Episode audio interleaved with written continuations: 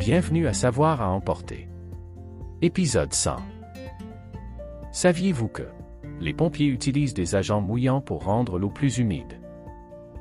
Les produits chimiques réduisent la tension superficielle de l'eau plate, ce qui la rend plus facile à étaler et à pénétrer dans les objets. C'est pourquoi on l'appelle eau humide. Le mot anglais le plus long fait 189 819 lettres. Je ne vous la dirai pas puisque le nom complet de la protéine surnommée titin prendrait 3 heures et demie à prononcer à haute voix.